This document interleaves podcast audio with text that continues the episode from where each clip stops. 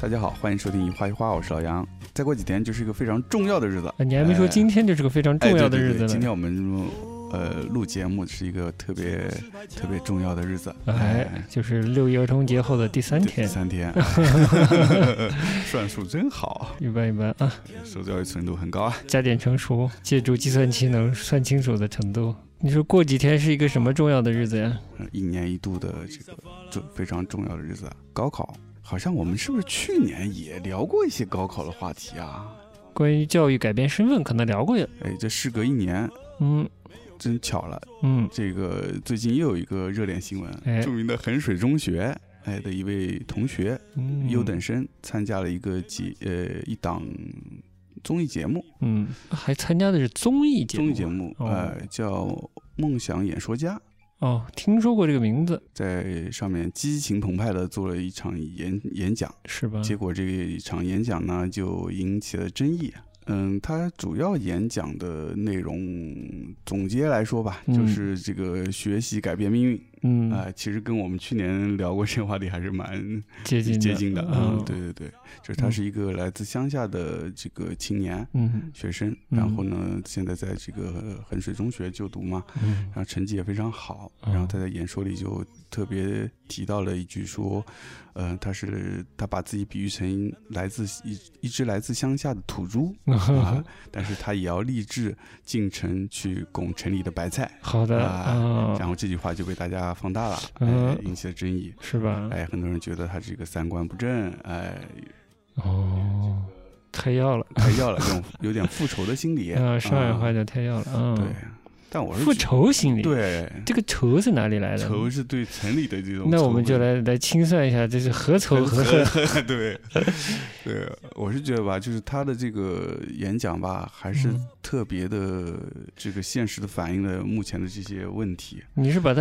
演讲内容都看了吗？看了，基本看了。哦呃哦哦就但整个内容吧，就是我哎，我怎么说呢？说实话，除了我这个提炼出来这个学习改变命运，然后我觉得也挺空的啊、哦，因为它主要还是个综艺节目嘛，嗯，它要达到这种节目的效果，所以还所是以有一些演绎的成分在。往脱口秀演绎吗？嗯对对难道对，是所以他的整个的演讲会特别的那种激情，特别的亢奋那种感觉，就会哦让人觉得但他的激情和亢奋和和内容是匹配的吗？就是这种拱白菜之类的内容是嗯各种穿插进来吗？他有多强调他这个农村身份呢？挺强调的，从一直在说一直在吗强调，啊，主要是强调这个，以一个嗯激情澎湃的这个姿态、情绪来强调这件事。嗯对的，就是他在衡水中学学习特别的刻苦，嗯，哎，衡水是个什么地方啊呀？呃，河北省吧，嗯哦，河北省，嗯，呃，央视有个有一部叫做《高考》的纪录片，听过。哎，里面就有提到一些这个，嗯，在农村的这些特别鸡血的学校吧，鸡血学校呃鸡血学校啊，就是主要是为了改变命运嘛。嗯、就是应试的，呃，嗯特别应试教育的，嗯嗯，两所学校，一所就是衡水中学，一所就是叫毛坦厂中学，都听过名校，但是有点不一样。衡水嗯中学的特点是应届生，然后那个毛坦厂他们称自己为修理厂，复读。就是他的这位学生在演讲里面就提了很多自己就很刻苦学习啊，想要改变自己的命运，但是嗯外界却一直误解他们，误是解。对，嗯，就是觉得他们是一个特别鸡血的学校啊、嗯大嗯家都是有点太过用力的那种感觉，哦嗯，没有啊，不怎怎么可能呢？我也是，你你你肯定没体会过，我也是从嗯那种特别应试的学校出来的，嗯也是非常鸡血的。是吧？我们的物理老师曾经说过一个名句，就是嗯高考的时候一分一分多一分，从他说，因为他估计算过是从几百个人的头上踩过去，还是多少，就这种比喻啊哦比，喻嗯。就是非常应试的。非常应试，嗯嗯，我所以我，我其实挺好奇，因为嗯我没有这样的经历嘛，那你个偷懒 的人，对，啊嗯我们艺术类就比较特别嘛那， 有有有你们艺术之类，我对对那我们聊聊艺术生怎么回事？所以没学 好啊嘛，呃，不是，这个不跟学好没学好没关系，嗯，是，主要是为啥写歌不行？ 呃，要串台 了，呃是的嗯，对。那你那会儿上学的时候是积雪到什么程度呢？就是整个时间是被严格控制的吗？挺严格的吧，嗯就是大量的时间用来做习题，这个是一定的，嗯这一定的啊，就是疯狂的做题，主要是，嗯嗯，就就是题海战术呀，不停的就是摸底考，然后题海战术嗯，就是做题。讲题，做题，讲讲题，题做题，嗯讲讲题，做题，讲题，哎，就是这样，嗯，从白天到晚上，大概就是这样。这种我我们我那会儿也体会过，啊只是嗯没有你们可能那么强度高。就是不是？我是觉得哪有现在哪有不积雪的这种高考教育啊？就高中教育，嗯就他们到底有多积雪，我不知道啊。嗯，我我看了他们那个呃之之前有一些纪录片里面有看过，他们那个积雪还真的挺积雪是的是就这个听说教教室里贴满了那种哎口号没吗？错。啊呃呃，考一分儿改变人生是吧？对对对对，嗯这种，然后他们作息时间也非常非常的严格，就是按分钟计的，嗯就是比如说早上起来五点多大概起来吧，嗯啊，起来以后响两遍铃，嗯然后响两遍铃时候必须大家已经到操场，嗯然后不管天气寒冷还是炎热都要跑操，嗯而且他们的跑操不是说就一般的在操场跑一下强身健体，嗯是一人要拿着本书要背，哦，就一边背一边一边跑，而且是人和人要贴的特别紧密，就是差不多就两拳的距离，嗯就人贴人这样拿着本书这样一边背一边跑。这达到的效果是什么呢？一要有集体精神，就你只要跑得不好，你嗯掉队了，嗯你的节奏跟不上了，那整个班就得还得就再来跑，就是你要你要适应整个班级的节奏。这是一，第二是他，因为他强调时间很重要，所以嗯你在这个跑步的时间你也不能浪费，你也能你也得拿本书背着。哦，这个科不科学我就不呃知对道对了。对我也就真的不知道。嗯对，然后有一次，呃，很，呃，是一个是几年前有一个什么节目，小崔啊，在崔永东方元，台嗯，有一个什么脱口节秀目他有的呃，对对对，然他后那就叫脱口秀。就正好是请了这个衡水中学的校长，哦，我有可能看了，哎，你可能嗯看过是吧？有我可也能是很看。嗯偶然的看过。然后呢？然后另外是请了一个叫徐东平的，哎，不叫杨东平的一个， 本家呀，呃嗯叫，杨东平的一个教育专家，哎，是二十一世纪教育学院的教授吧？哦，嗯，然后他们就当场对峙嘛，然后小崔就做这个主持，就是说这个这种方式教育方式是否有效？然后那嗯个杨杨教授就是说你你这个跑操他是支持的。因为学生也可以锻炼身体，嗯但是你拿这本书跑操，嗯你这个又背不进去，是眼睛也坏了，嗯，嗯，而且因为一大早五点多钟，操场很暗的嘛光，线也不好，对，哎，节目里面也是争执的挺热烈的。嗯，嗯你觉得你看到了什么？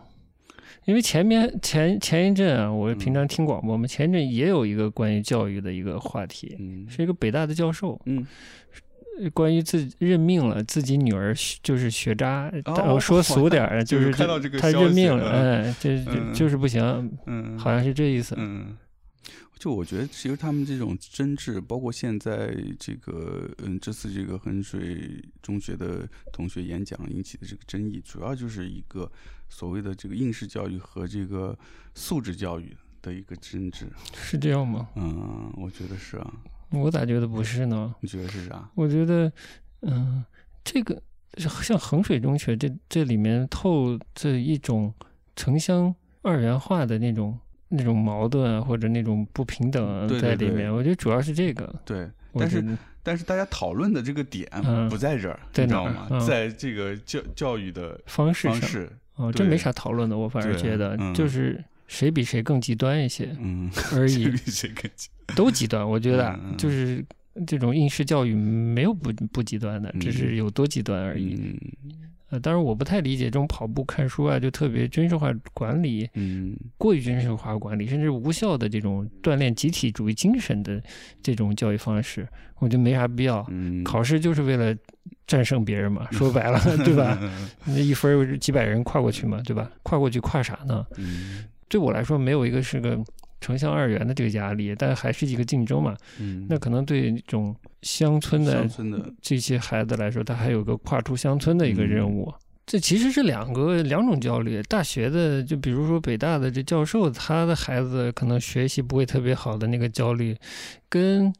乡下的孩子要离开乡下的那种焦虑，完全是两种焦虑。即使我觉得像北大这样的教授，他的任他任命了自己孩子就是学习不好，嗯但他有很多种方式嗯可以继续让他的孩子接受教育或者是就业的方式吧。嗯，就是选择面儿肯定是要宽宽得多嗯，但是，嗯，这个来自农村的孩子那就不一样了，对的。他跨不过去，他就真的跨不过去了。嗯对，这个我们可以联系嗯我们在南方看电视的时候嗯看到的节目内容，对吧？呃，焦点访谈，事隔可能有二十年有有了，有去回访一个之前他们做过的一一一期节目，嗯，那对期节目叫《红色的粉笔》，好像叫嗯，红色粉笔《红，色粉笔》，就是好像是在贵州贵州嗯的一贵州个的一个山村，山村学校去嗯采访那边的小孩子的嗯，受教育的情况，二十多年之后再去回访，这节目真厉害，因为我我印象里我看过这一期，嗯，嗯，当时可能感受还没有那么那么深深，嗯但竟然其实还是记住了，就是确实乡下的小孩子太难了，嗯他买一盒这个彩色铅笔都没有，而且孩子又很懂事，就不跟家里人要，嗯，看的人不舒服，嗯，对，是最的重要的是。这些孩子当时采访的时候就明白教育的重要性，嗯就是说嗯你你学习不好，你没办法出去工作，就是这个命运改变不了，就一直有个命运改变不了这个事情。嗯其实我一直不够不不够了解农村的生活状态，嗯就有这前一阵子听那个八分呃不是八分，就是看理想的节目，嗯它里面的一个经济节目，嗯那个梁杰做的，就在讲农业，就是讲农民要不要努力种田之类的这么一个话题。嗯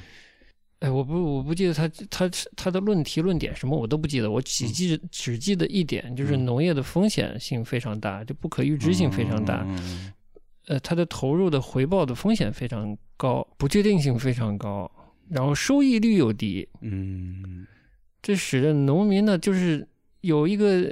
嗯玻璃天花板之类的东西，就是你努力不努力对都很难突破生存现状。嗯这是他节目里说的，啊他可能是嗯通过了一些数据之类的数得据到的，嗯这个也跟切身体验是不一样的。对嗯的，对的，嗯，所以就是这样的这样的对农业农民生存状态的这个观察，以及那样的节目，说二十年前小孩子买不起粉笔，然后有的是家里的。家长出外打工，孩子就一个人，又养猪又种地，在上学是吧？嗯就是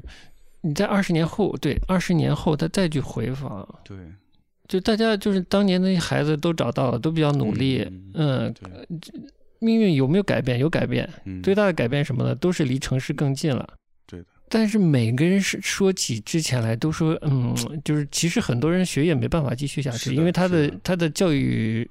这个当地的教育水平是比较低的，师资力量是比较低的，资源嗯是非常差的。说白了，那他就没办法继续升升更好的这个学校，是得到更高级的教育、嗯高等教育什么的。嗯可能很多人能能上个高中不错了，能上个对初中不错了。是能上个职高不错了嗯之类的，是吧？嗯，对，有好几，我记得印象里好几位都是上了初中就没辍上学下了，就上不下对。去了，要不就是因为对家里情况不行，要不就学习成绩不行之类的。所以他这种改变的命运，就像你说，他只能说是离城市近一点，或者是就其实还是说白了就是在城市打工。但是我觉得从他们的言语里面，感觉还是有一些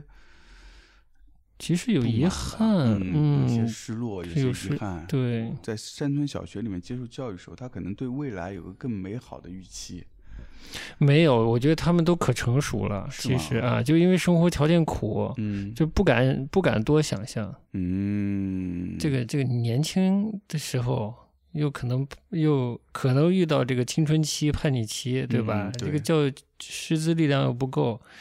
就很可能就告别教育了，就蹉跎了一段时间之类的，都有可能，也可能呃单纯因为家生活压力就告别教育了。而且教育啊，确实是改变命运的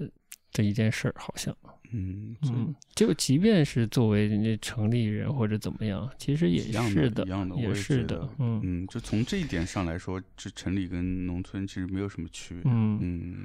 只是这个教育的资源确实很不平衡，是非真常的不，平衡，嗯。嗯，所但以是经嗯过那个节目啊，我们把《东方时空》说嗯说完，完就是二十年后这个。当地的这个师资确实好很多了，嗯就是这个教室也很好了，黑板都不用了，都网络授课呀，嗯对都电子化了，嗯嗯还有图书室，读书室什嗯，么的，就是对呃配备都很好了，然后教师也也换血，嗯，师资力量也上去了，特别是这种副课，音乐、体育、美术，就有可有老师有专职的老师教了。他们嗯是就是但比较难，就是这个呃乡下的地方请专职这种副科老师还比较难的，然后是嗯当地的好像是西那学校校长就去了同一个学校，二十多年前同一个学校，嗯后好像是另一个校长了吧，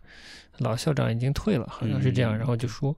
最好是这个教师的培育系统里面就有一些通的，呃我忘记他们有一个专有名词的，就这个教师呢对。呃，副课类的是通的，就是嗯体育类的、美术类的、音乐类的，对小学教育他都能胜任，嗯最好一个人能把这些东西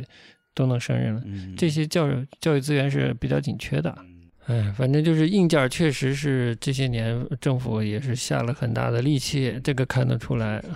包括前一阵子听那个日坛的节目，就是梅二说他当时在这个国企电视台之类的这样的国营机构工作，嗯去唱卡拉 OK 什么的，嗯然后怎么就给他分配了个小姐什么的，哦去包房里，呃，就突然就是唱歌唱到一个环节，就进入了这个叫小姐环节，呃，就是喝也喝多了，跟嗯小姐也没啥别的，嗯就聊天了，变成嗯对，这聊天了就变各自各说各自故事嘛，对方的故事好像听起来也没有什么嗯，特别，就或者说很很经常会听到的那种故事，嗯就是一农村出来的，嗯二弟弟在家上学，呃，姐姐在外打工，嗯，呃，对资助弟弟来上学，上学这是这样的事情啊嗯嗯嗯就体现了好多东西啊，嗯这不是这什么城乡差对，别，这样别男呃男男女不平等对啊嗯，各种对重男轻女，嗯，嗯，包括色情产业嘛，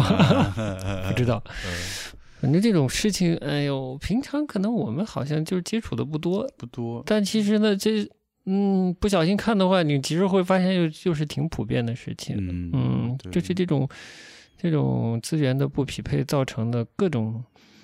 嗯不理想的状况，还是挺普遍的。如果有小孩子说我是就是要改变命运啊，农村小孩说我要改变命运，好好考试进城啥的，这我也觉得没啥错吧。你说再往回回说一个大命题，我们的这个这个解解放后，这个农村确实也是挺受忽视的，这个资源就是都倾向倾斜向城市了。所以这些农村的孩子家长就特别希望把自己孩子送到像衡水中学这样的学校，嗯对他们来说也是整个，不仅是这孩子本身的命运，他整个家族的命运有可能就是会改变，所以你根本不可能去嘲笑他们这样一种要去奋力改变命运的这种姿态。虽虽然未来怎么样呢，看起来是在向一个好的方向发展，嗯，就是整个产业的结构在改变，嗯，呃，呃铁路也在国家在大修铁路嘛对。我不知道你有没有注意，就是铁路沿线会有一些标语，比如那个“交通强国，铁路先行”之类的这这样的标语。，哎，没注意到。然，后去我去黄山嘛，嗯，这个现在高铁通到黄山，嗯然后璧山离西递宏村很近，那边在嗯修新的铁路，哦铁路以后就直接就能到到西递宏村那边了。哦咱们在前两天去扬州，嗯那现在也多了一个 C 字头，这个我以前不知道，嗯我也 不知道，我今天查了才知道。就知道这个铁路网还在还在发发展嗯要串联到更多的地方，嗯嗯加强这个人和物的往更可能更嗯小一、一线的城市或者呃村镇这样的地嗯方去普去辐射，加加快要素流动，嗯带动经济发展，而不是只就是只一直在搞这些北上广北上广是吧？对对对，这个可能是未来的方方向。向嗯，城乡的差距要要缩小吧。从人口普查来看，反正以及国家的目标来看，都是继续城市化，也是嗯啊，我我因为现在是自己有孩子嘛，所以就开始接触到一些家长，或者是身边有些朋友的孩子，可能也大了，上小学、初中的都有。然后我就有一感觉，就是即使在城里，嗯家长的那个焦虑嗯也是我至少我觉得比我自己上学那会儿要要大，高呃嗯，大很多，嗯嗯，就非常焦虑。这一孩子你那从幼儿园开始就周末基本没歇的。嗯从早上不 到下午一直报课各种课报满，我靠嗯，就我我其实还那挺你不理解那的，你觉得背后是啥呢？不知道是这担种对于忧担忧吧，未来的就是这种就啊业，也有成功，嗯，嗯，这个成功的观念确实也是个问题。对嗯，这个我觉得这个成功的观念就是这个成功到底是什么？什么是这怎么定义这成功吧？这种焦虑也能理解是什么呢？嗯就是这从改革开放到现在，中国的这个从科技到经济发展特别快啊，嗯可能很多东西很快就没有了。你看我们这磁带，嗯，对 我，们就是用的很多东西就被淘汰了。嗯我不知道是不是也有这种怕自己的孩子跟不上时代，然后被淘汰之类的这种焦虑在里面，然后可能也带有一些身份焦虑之类的。对，而且特别，我觉得像北上广这样大城市啊，其实呃有很多也是像刚才说的这样的情况，是从农村自己打拼奋斗，嗯，然后在城城里有了一份工作，嗯所以他们更希望自己的孩子能够一至少像他们一样，嗯，二是说能够比他们有更高的成就，嗯。嗯，就寄予了更多的希望在，所以也嗯会特别的用力。然后，但是这样相反，我觉得给自自己给孩子都是一个巨大的压力。嗯，可能就比较焦虑的那些家长，可能对自身的那个整个人生还有不满的地方。有那可能有一些哦，我在瞎猜的，有一些对自己的嗯还是比较满意的，所以就是孩子想放任也就放任了，就你最爱干嘛干嘛的，可能也有，然后我觉得还有一种情况还有是啥？嗯就是他可能也还对自己状生活状态也还算是比较满意、嗯他其实原先自己对孩孩子也没有给他那么大的压力，嗯也也也相对比较放松，但是嗯因为周围的环境，周围的大家这些孩子同学啊或者自己朋友都是报了各种各样的这个班，从众心理啊，但我换个话题说啊，也不是换个话题，我们换个角度说，啊这个小学教育啊，再往前倒个什么小一百年啊，二世纪初，嗯这已经是很了不起的教育了。嗯，就是在中国变革的时期，嗯我上到小学开始上初中的时候，我姥姥已经夸我了：“哎，你这算有文化的了，放到我们， 你已经是呃知识分子了。” 我都要崩溃了，你知道吗？呃，我想说什么？哎，我也是渐渐的觉得这个教育啊，资源不平衡，我们不说焦虑不焦虑的事情，就很多人你不受到焦虑，不是不受到焦虑，就是没有机会接触更好的教育资源，影响人生。那就放到当现在，还是有人是文盲的状态，嗯，是但不代表这个人品质有什么问题。嗯是个不努力的人或者怎样，完全只是因为他在小地方没有那个条件嗯，可能农村家里子女多，她又是女的哦，好吧，嗯，嗯对之类的啊，这种情况导致就没没什么条件上学，嗯而且哎呦，你要再说其他福利，那农村就更没法说了，嗯你跟体制内的比，啊你说啊其各他种福福利啊啊啊啊听说过没？没有，嗯 嗯，那肯定没有，对就得靠自己想办法。要不继续做农业，那得也得有经济头脑，还得特别努力，嗯才能把那地种出个花样来。要不就得想办法进城打工，嗯对吧？嗯对就是这样的，对其实是蛮辛苦的。对这一定的。真的，但你说这这事儿公平吗？我觉得，反正这么久了，这个农村的生存状态公不公平，也好像没人说，就只是嗯看着国家尽量在发展吧，在现在在弥合这件事情，这个趋势看得出来。对，嗯，对的，但这过往的那些，嗯，就算了吧，嗯，也不是算了吧，就你。反正没人提这个事儿，这这里的不公平造成的各种嗯对问题，对，嗯，或者弥补性的措施，高速的发展就掩盖了很多这种问题，其实是掩盖了很嗯多。嗯就是梁杰在他的经济课里讲的，还还有跟政府给予怎样的农业补贴、农业政策有关系。嗯就是即便你在单纯在这个方面去给予一些看似聪明的、利于嗯，有利于农民的这些政策，他们也未必会一受益，二嗯， 怎么说更努力的去嗯种地啊，然后呃就是一未必会会更努力的种地，二更努力的在农业上去付出，也未必有更高的收益。所以这些农村的孩子也已经想象到，如果他不进城里，就跟他父辈一样啊，就是嗯种田，那种不出个花样来啊，花种不出花样，关键是父辈可能就现在的父辈都已都经已不经不再种了。种田了，对，我们不看现在这个，如果不看现在这个这么焦虑的状态，就是只能看未来经济要素高速流转带来的，是不是会把教育的资源也逐渐的更平均的渗透到不同的地方去呢？嗯，这方面是可能是乐观的，只是会要多久的一个问题。嗯，唉，他就没法说，为啥呢？因为宏观的看总是看好的，嗯对但你微观微观，嗯对对对基数太大，对总对有对，总有无法描述的那种嗯。嗯，都都没法看都，嗯，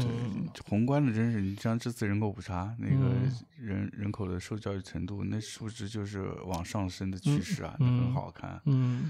但是微观就真的很难说。我是觉得最无辜的就是小孩儿，他又啥也不知道，对吧？就被就被扔到那个地方了，就必须按那样的方式生活了，对，这个是比较残酷的。其实，呃我觉得城市的这种教育焦虑有点像城市病，嗯嗯，而农村的教育焦虑是真的关乎自己生活品质的和未来前途的。国家会发展，未来会平 相对的公平之类的，但是可能有的人等不起。就改革开放这么多八十年代，现在四十年过去了，对不啦？哎，不止了，哎，是不是四十年？嗯，这都多少人的青春都没有了啊？虽然说我们说是跟城乡比较，城里的资源是比较丰富的，但是这个架不住人多啊，嗯，所以你就就大家得抢这，还是得抢这个资源，就生怕这个资源被人占用了，自己就没有了。呃，如果说教育变成服务业的话啊，那也是要让这个服务业的这个服务能力提高，嗯，哦盘子做大之 类的。饿了。嗯，前一阵子嗯看到一篇文章，说是北大的负责考试这方面的是领导还是教授之类的，嗯这老师就就来了上海，然后就说上海的孩子。怎么说？表达能力是没问题的，但是说的话就各方面毫毫无性格，就像打出来的家具一样，都长一样，哦是这有这么个说法。是呃，是这么个家居的意思然。后我再仔细看，那都是一六年吧，一七年的事情了。这嗯篇文章，然后《新京报》后来还回访，因为这个这个北大的这位不知道是教授还是什么，写了文章，嗯就是说这这个现状不好。哎，怎么就说起来了？就说中国的这个教育观念还是要改变，是什么？就不要就过老想着考名校。这个中国的名校跟这个西方的名校不是一个概念，嗯，西方的名校，它相当于一个，呃，有一个所谓的贵族上流社会的一个概念在里面吧，就是你哦考上这个名校，你相当于加入了一个什么俱乐部之类的啊，这种事情。嗯但中国的名校其实没有这个属性，嗯嗯，也也不必这么死乞白赖的非要考个名校，还是慢慢大家对资源这个事儿不焦虑了就好了，然后这个就业市场也相对的好起来就好了。嗯但现在是比较，我觉得是比较齁。嗯，比较齁，怎么说？我们要要素要素快速流动嘛，嗯就导致城市中有很多像这种快递小哥、嗯，网约车司机嗯各种这样的，我觉得生存条件不够 OK 的，就是这跟九九六乱七八糟这个有点像的这种嗯职业在诞生着。就是我觉得这这个就业环境不好，导致的好像，嗯，我我我也不说不清，就是好像有有一种劳动强度嗯和收入关系，现在这个嗯不知道是配比啊、系数关系，我觉得没有个详详细的一个对比。嗯但是呢，大家都在城市生活，哦但是能不能尽量活得轻松一点儿？嗯那换句话说，就是希望这个社会提供的呃职业、劳动机会，嗯，这都是有一定幸福指数的有。点生活指数的，对因为我有时候坐网约车啊，那司机真的吐苦水也挺苦的，挺苦的，嗯哎对，这一天睡睡，我一听妈呀，嗯两点回去，车子充电到三点，第二天嗯七点出来，我的天，我的那还休息个什么呀？嗯对，就是你城市化，城市化，嗯城市化这个引引就是带来的这种新的这种职业是需要，那需要的话，你要给他对等的、相应的这种报酬，嗯他才能够在城市里安身立命，嗯对吧？嗯否则他这个不匹配的状态，他就感觉始终是一个非常态，挺非常态的，很不安的感觉，就特嗯别是这种社会带来这种不安的感觉。有有有嗯，就感觉嗯哪天这个行业可能就一下 崩溃了。这还是只是我们接触到的。我觉得这嗯其实社会的生活层次，包括这个整个经济运转的链条上，还有嗯很多其他的职业呢，我们不了解不的。了解的，对嗯，嗯，对的可能会在类似的状态，嗯但是也有可能有一些职业真的就是躺着赚钱的，也可能也有嗯，就是当这然种有，这种不透明和不均衡，可能会比较普遍。嗯嗯，这其实我觉得就是社会发展水平或者是生活质量什什么的，国家发展水平，这也是一个需要留意的角度哎或者标准吧。真的我就就嗯我们都不留意这些，不留意嗯，只嗯看一个大数据，对，太宏观。但我们每个人的生活又特别具体。嗯，就是社会的这个主流啊，或者有话语权的人，应该多从这个角度关心人。嗯，包括我听这个看理想的节目，有一档是讲人口的，我总觉得这些这人还是携程的以前的老板、创始人什么的，哦他聊聊人口问题，我总觉得他是在替政府操心。然后聊人口的时候，那个人啊是当数字来聊的，嗯缺少对人的关心嗯在里面。他不是一个活生生的人，回到教育，就是每一个接受教育的人都能享受教育带来的那嗯，成就感是吧？嗯这教育也能得到一些成就感，嗯然后进入社会工作的时候，他那份工作也能有成也就能感给他一些成就感，就挺好的。城市中还是要多一点爱，我觉得，嗯，嗯，对，因为感觉现在城市就是大家都忙到没有时间关心别人，对，还是比较嗯，不好吧。嗯嗯是挺不好的，就朋友之间的那种交流都非常浅，我觉得也不能说相互不关心，但是嗯关心就没办法，你的时间被 压缩的只能是一个简单的问候就结束了，嗯甚至连见面吃饭可能也聊不了很很多的问题啊，那我回忆啊，我我当时就是上高中的时候，偶尔我不太跟学习特别好的小孩玩了嘛，嗯因为玩不到一起，嗯哎我也不知道为啥，嗯因为确实人家也不玩我们玩那些东西，也不打球，也哦不是特别爱玩游戏啊。嗯，但偶尔我记忆里特别深，就嗯有一次跟我们我们班一个学习特别好的一起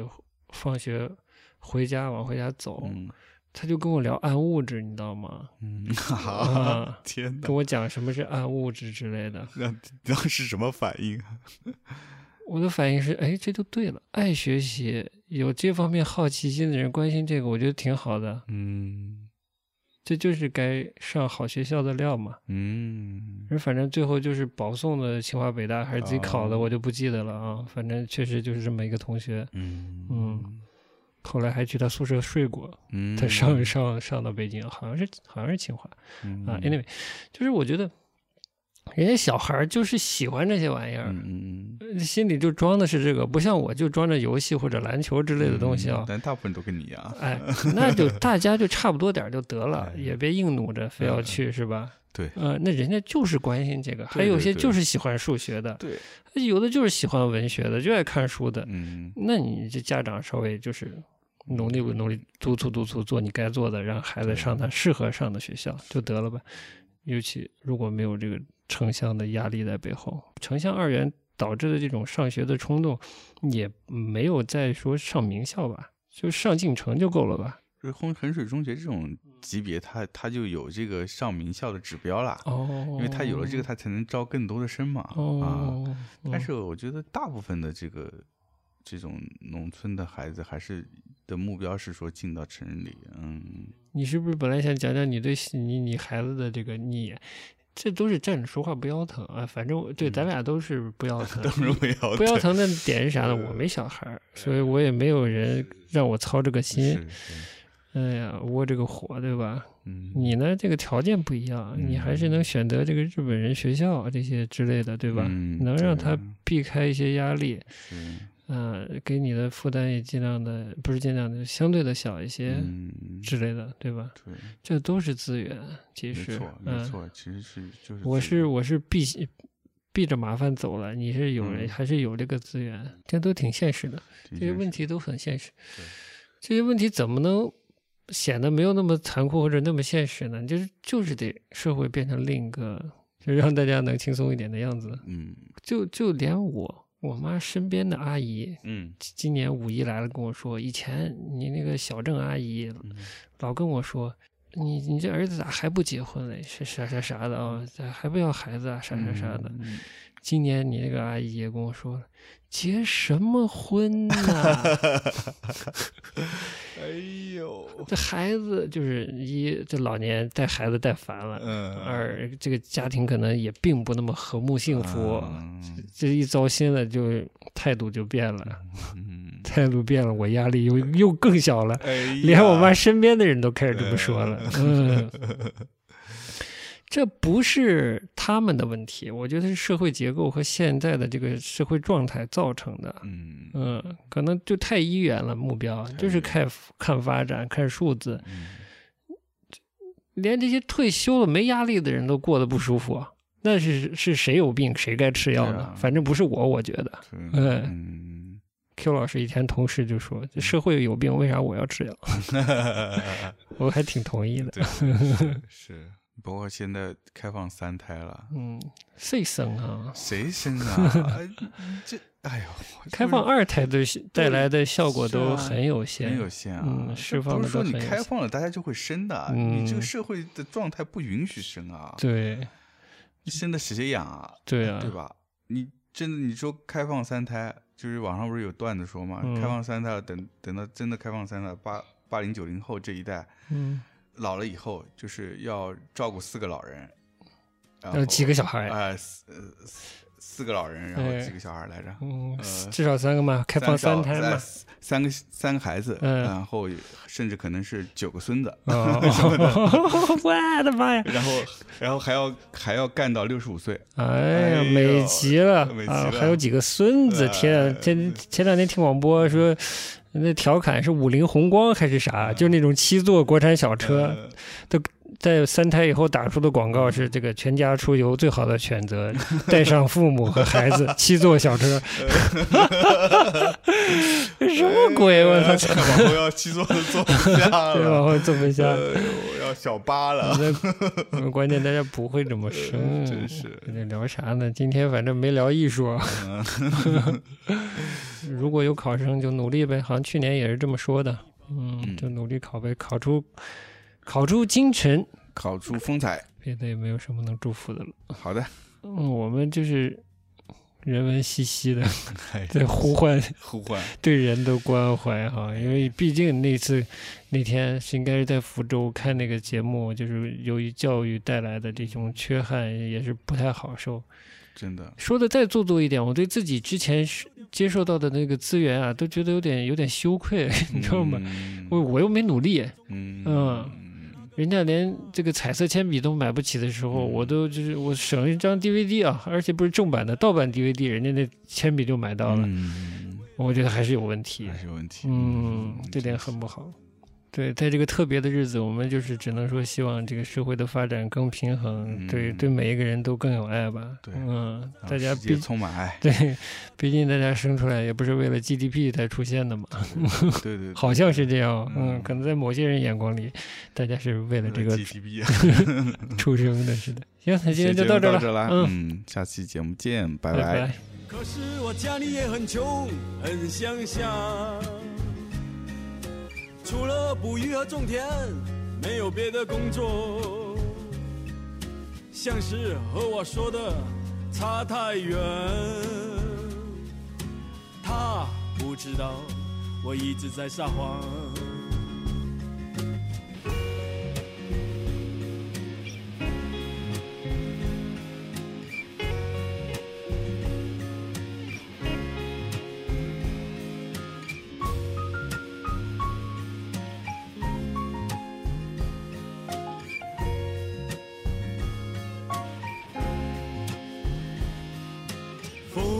风吹过石牌桥，我的忧伤该跟谁讲？天空挂着一轮红月亮，我离开了梦幻里沙发廊。